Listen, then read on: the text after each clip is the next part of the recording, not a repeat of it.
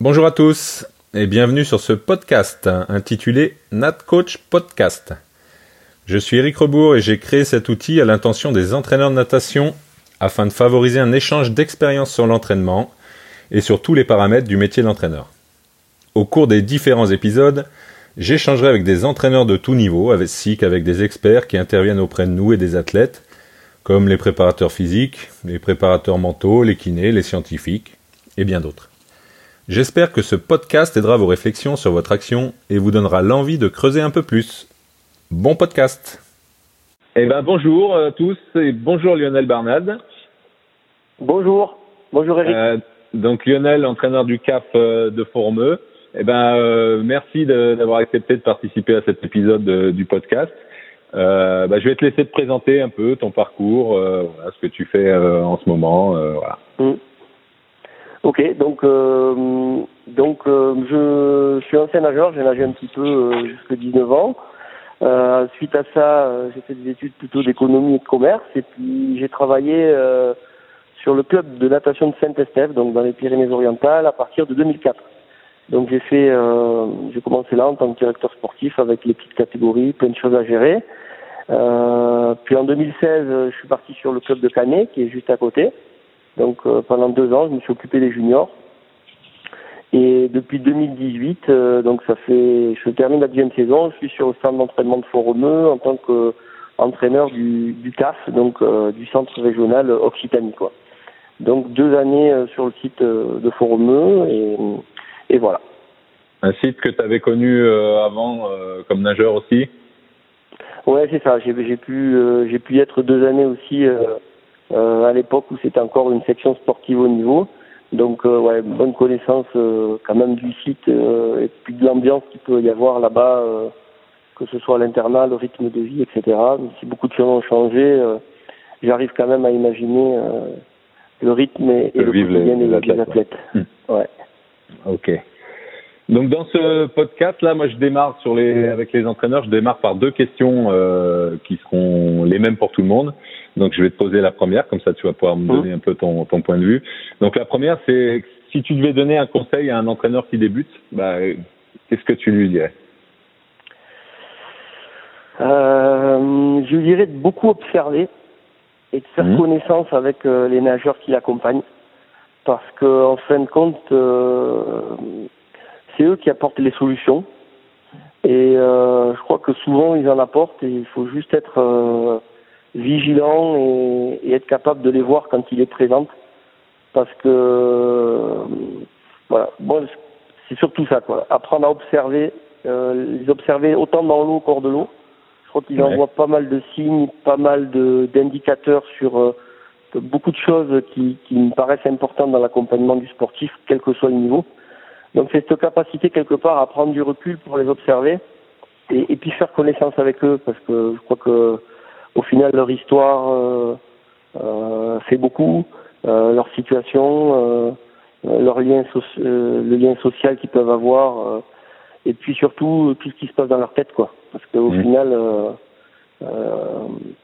c'est eux qui, qui, qui trouvent les solutions autant que c'est eux qui se posent des limites donc débloquer pas mal la, la communication pour que qu'on puisse en fait avoir ce, ce, recul qui permet de, de, détecter les indices quand il les donne quoi. Ouais, d'accord. Ouais. Et ça, tu, tu, toi, quand tu as démarré, tu étais déjà conscient de ça ou c'est venu au fil du temps? Euh, Non, ça c'est venu, euh, c'est plus venu au fil du temps, on va dire au bout de 5-6 ans, quand euh, bon, au début on fait ce qu'on peut avec, euh, avec, les moyens de la formation, mhm. de l'expérience qu'on a, et puis je me suis rendu compte qu'enfin que que si je voulais en fait euh, les aider à progresser, il fallait que je comprenne ce qui se passe dans leur tête, quoi. Et pour, pour ça, il faut, faut arriver à les observer et voilà, je reviens sur détecter en fait les indices qu'ils peuvent laisser quand ils s'impliquent, euh, au contraire quand ils sont moins là, que, quand ils s'échauffent ou, ou, quand ils sortent d'une course, il y a pas mal de choses qui, qui donnent euh, euh des pistes pour savoir en fait euh, ce qui s'est passé et pouvoir les aider à, ben, en général à progresser, à dépasser un petit peu ça.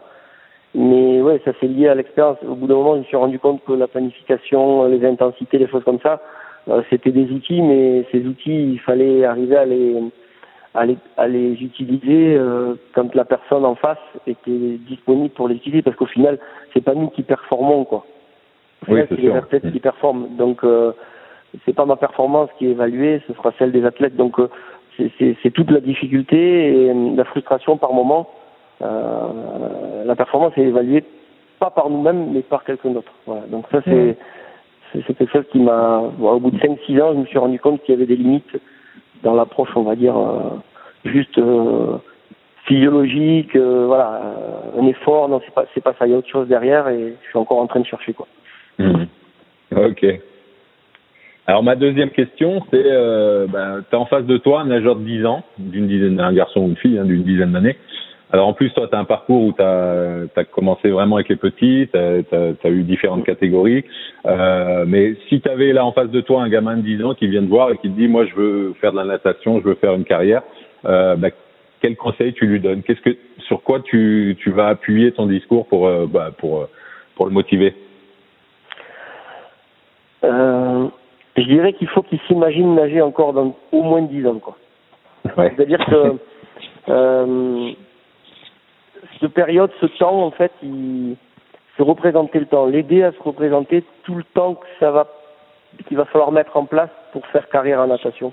Parce qu'en fait, ce temps, ça va l'aider à se représenter euh, l'investissement, la patience, euh, l'échec, euh, la notion qu'il y a plein de choses à apprendre, mais qu'il n'est pas obligé de les apprendre dans les six mois qui arrivent, qu'il y aura des choses qu'il va apprendre d'année en année.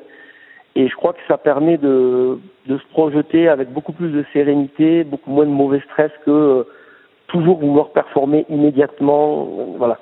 Ça permet d'imaginer de, manière un peu plus sereine euh, toutes les situations, les expériences qu'il va falloir vivre pour pouvoir faire carrière. Donc la notion de temps. 20 ans, euh, c'est le minimum pour moi si on veut faire carrière dans la natation, mmh. parce qu'il y a beaucoup de choses à appréhender. Et, crois qu'il y a beaucoup d'athlètes qu'on perd parce que euh, parce qu'ils veulent aller vite, quoi. Et au final, il y a beaucoup plus de frustration qui se passe, de déception, et l'échec n'est pas vu comme quelque chose de constructif, mais comme une fin en soi, quoi. Donc, ouais, si ouais. j'avais un conseil à donner, c'est voilà, ok, tu veux faire carrière, donc imagine que tu as tout ce temps devant toi et qu'il va falloir passer par plusieurs étapes. Quoi. Oui, d'apprendre aussi la patience, d'apprendre euh, ouais, complètement. à, à, à, se construire. quoi. C'est vrai que les jeunes, et je pense euh, que, ouais. actuels, les jeunes actuellement, ils ont, bah, ils ont tout très vite. Hein. Euh, on, voit, euh, voilà, donc on voit euh, à la télé, on voit que qu'on arrive à être star rapidement, qu'on arrive. Et, mais par contre, on, ben, voilà, ce que tu dis, c'est que en fait, ça se construit, que ça prend du temps et qu'il faut être patient pour pour pouvoir oui. réussir. Quoi. Je, je pense que c'est exactement ça et euh, sans vouloir faire le, le rabat-joie, je, je, crois que ça, ça s'accélère ces dernières années mmh. avec les technologies, les réseaux sociaux, etc., où l'immédiateté fait vraiment partie de leur quotidien. Et nous, malheureusement, on est dans une activité où ça peut pas fonctionner comme ça. Et, euh, et en fait, euh, cette étape de construction, elle est indispensable pour casser un petit peu des repères dans lesquels ils évoluent et, et donc les aider petit à petit à prendre conscience que la notion de temps n'est pas la même. Et, mmh. euh, et ça, malheureusement, je crois que c'est fondamental au début pour que les jeunes aient envie d'apprendre et acceptent quelque part euh, de passer étape par étape euh, ou d'aller très vite au début, mais accepter qu'il y ait des moments où ça aille moins vite. Toute, cette incertitude sur, euh, voilà, ce sont des expériences qui sont toutes positives, mais par contre accepter qu'elles qu'elles aient à s'enchaîner dans un ordre qui n'est pas forcément prévisible, mais que ça prend du temps. Voilà, c'est vraiment cette notion de temps sur un jeune. J'insisterai là-dessus pour dédramatiser euh, et couper avec l'immédiateté un petit peu du, du, rythme dans lequel ils vivent actuellement. Mmh, D'accord, ok. Alors ben ensuite on va rentrer un petit peu plus dans, dans l'entraînement. Euh, donc là tu nous as expliqué ton parcours, euh, un club, un, je dirais pas un petit club parce que Saint-Estève c'est un grand club euh, dans une petite piscine.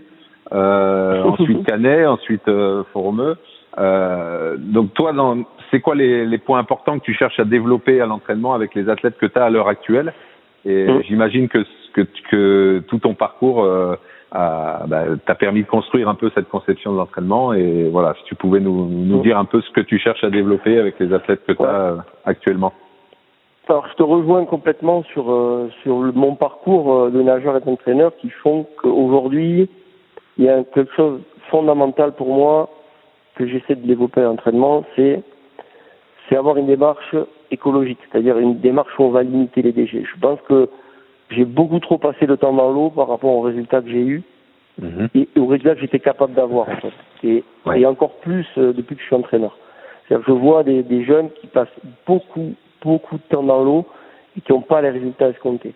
Donc en fait, au final, je me pose la question, est-ce que euh, le rythme, est-ce que le contenu, est-ce que l'enchaînement des séances, des efforts permet aux athlètes d'être focus vraiment sur ce qu'ils font? C'est-à-dire, est-ce qu'on a le maximum euh, Ce que je cherche en fait, c'est être focus ou on va dire euh, l'attention multipliée par le plus de temps possible. Quoi. C'est ça que je mmh. cherche à avoir, et je préfère par moment euh, limiter le temps de pratique si je suis pas certain d'avoir le maximum d'attention pour éviter ce temps en fait qui crée un phénomène d'usure.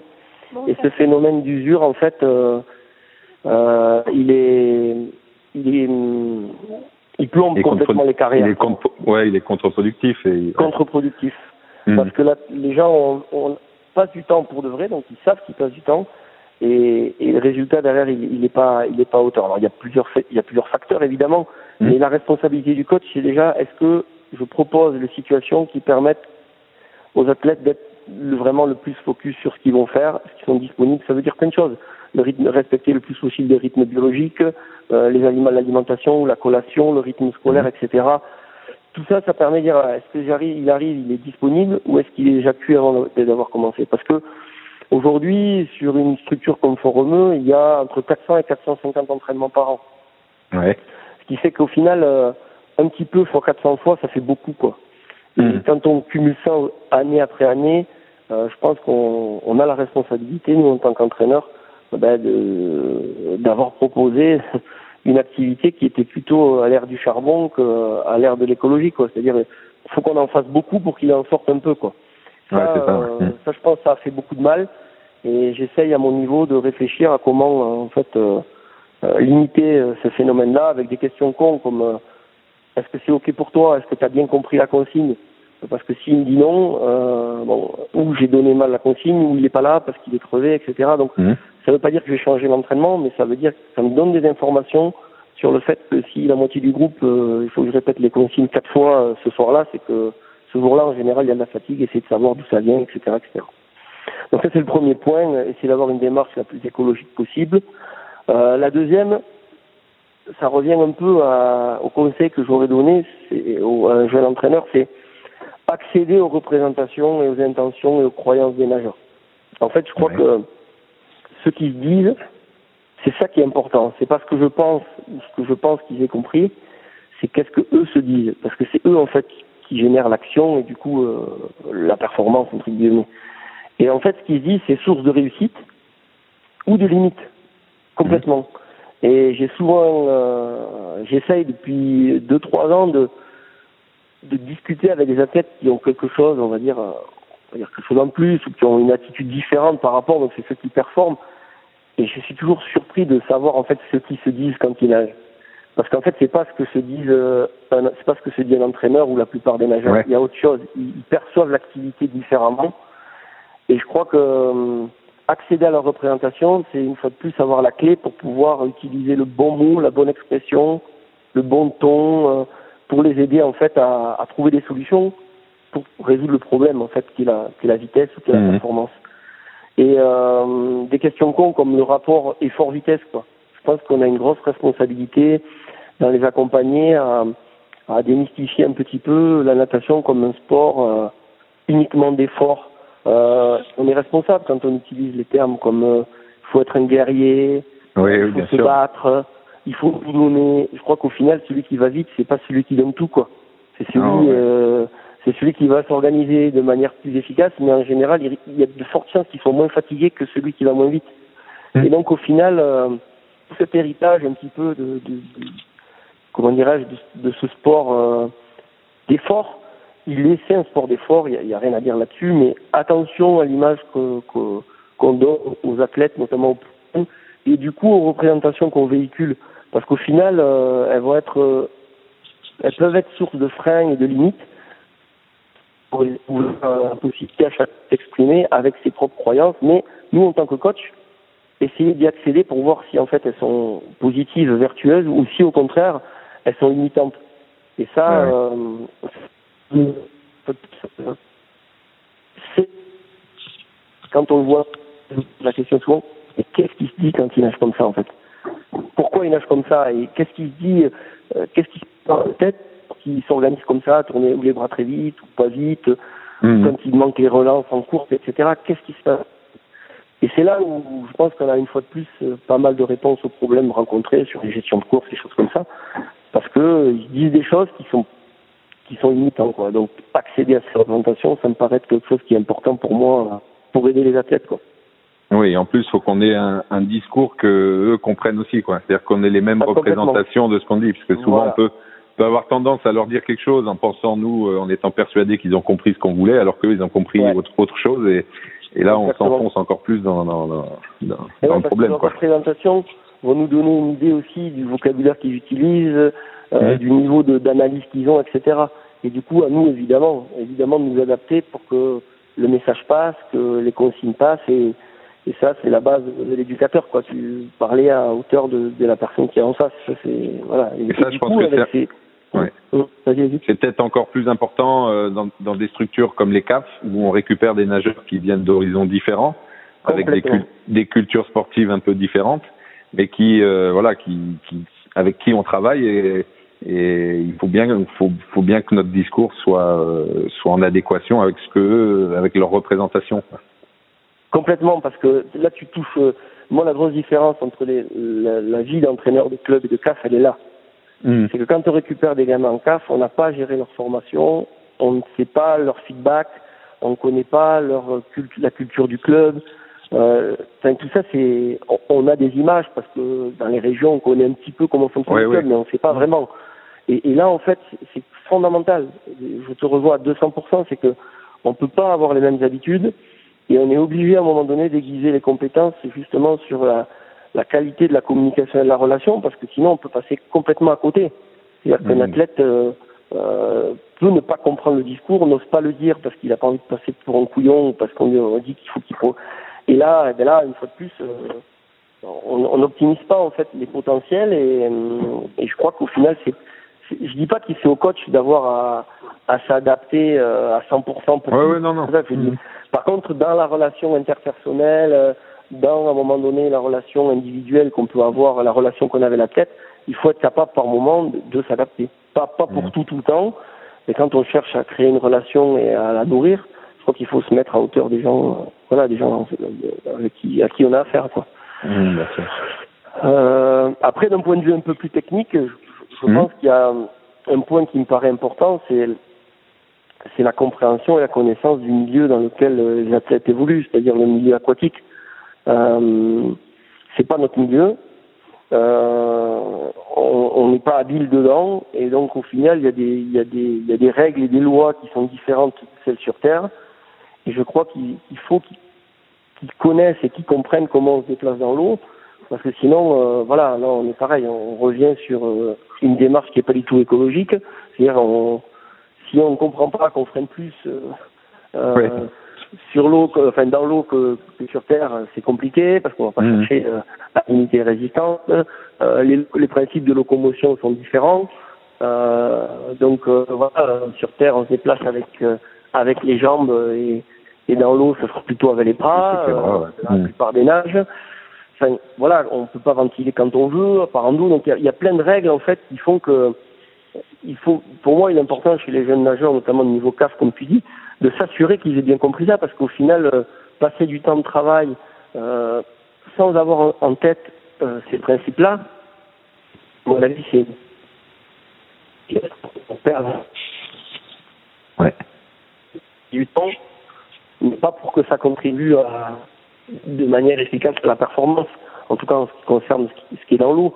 Donc la compréhension du milieu et la connaissance, elle est super importante. La, la fumée, enfin, tous ces trucs un petit peu de base, quoi, euh, s'assurer que ce soit bien par la tête, de telle sorte à ce dessus et que derrière, fait des reconnaissance minimum de, de, de, de cause, quoi, parce que sinon, pareil.